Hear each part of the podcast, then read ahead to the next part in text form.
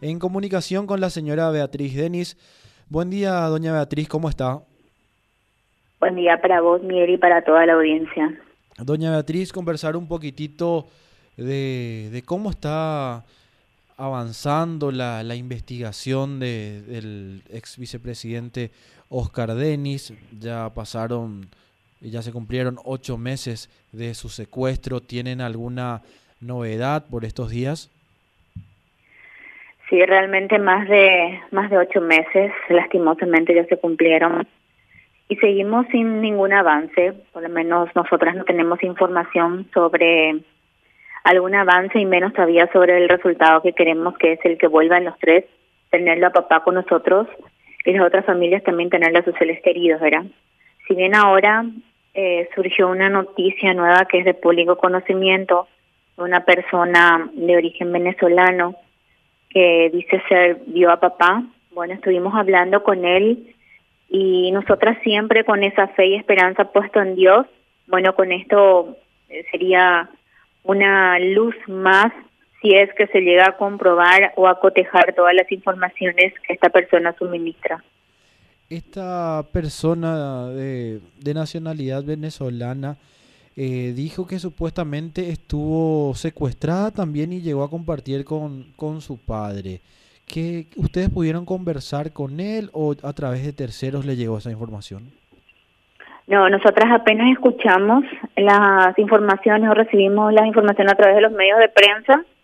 Fuimos a, a Pedro Juan Caballero y hablamos con él. Pedimos hablar nos recibió, accedió a entrevistarse con nosotras Sí, le preguntamos eh, obviamente de todo, pero no, no nos contestó muchas cosas, no habló mucho, lo necesario.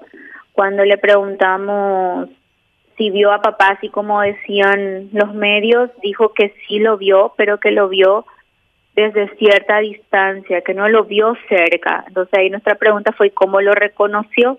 ¿Cómo le reconociste a papá? Le preguntamos, ¿verdad? Siendo que no fue así de cerca, dijo que él eh, veía constantemente su foto en, en la prensa, es lo que él contestó, ¿verdad? Volvimos a insistir si por lo menos no habló, no, no, el papá no le dijo algo, él no le preguntó si papá no nos envió algo a través de él, nota, lo que fuera, ¿verdad? O también de parte de los secuestradores que, haya, que algo nos hayan hecho llegar y dijo que no solamente simplemente lo vio desde cierta distancia, que estaba en ese momento cuando lo vio acostado, dijo que estaba muy delgado, con la barba, con mucha barba. Es lo que él contó, ¿verdad? De ahí que sea cierto, bueno, es lo que nosotros escuchamos y volvimos a insistir mucho sobre otras cosas más, pero nada, dijo que estaba, que él estaba muy cansado, que no podía, que no quería hablar mucho, que lo necesario a contestar y que lo, lo entendamos, ¿verdad? Van a buscar entonces otra otra oportunidad cuando ya esté un poco más más tranquilo. Entonces, él había dicho que cuando conversó con ustedes que hacía unos días que fue liberado o, o, no le no le respondió tampoco eso, doña Beatriz. Sí, le preguntamos. Le preguntamos primero cómo fue que llegó a ese lugar. Y él dijo que buscando trabajo, pero no precisó la zona ni nada de eso que se lo agarró y se lo llevó a, al monte, dijo que era monte, eso dijo, pero no precisó la zona. Eh, luego le preguntamos cómo, cómo volvió a salir, digamos, ¿verdad?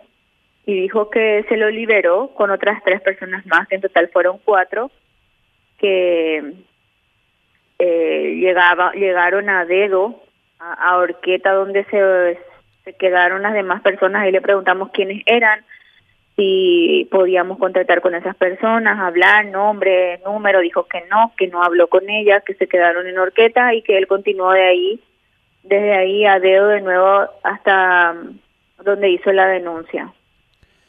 Y las autoridades también ya, ya tienen conocimiento de esto, ustedes pudieron señalarles también a, tanto a los fiscales como a los investigadores que, que pudieron conversar con esta persona.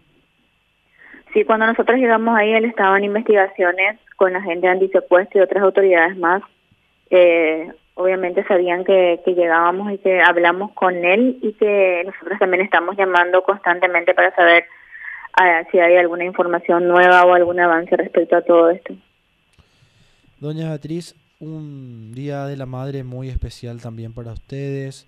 Eh, doña Irma, tengo entendido, la, la madre de, de don, don, Oscar. Ustedes también como, como familia, como mujeres, ¿cómo están viviendo este, este Día de la Madre? Y obviamente dentro de lo que se puede decir bien, bueno, bien, muy diferente a, los otros días. Y para abuela también, ¿verdad? De hecho ya sabe, pero ella también es muy devota a, la Virgen Auxiliadora y todos los días rezamos para que papá vuelva pronto. Ya pasaron, ya pasó demasiado tiempo y queremos saber de él. Muchísimas gracias, doña Beatriz. Mucha fuerza, que sigan eh, pronto, que pronto se pueda tener novedades de, de su padre y pueda volver sano y salvo. Muchísimas gracias a ustedes por el apoyo de siempre y saludos a la audiencia.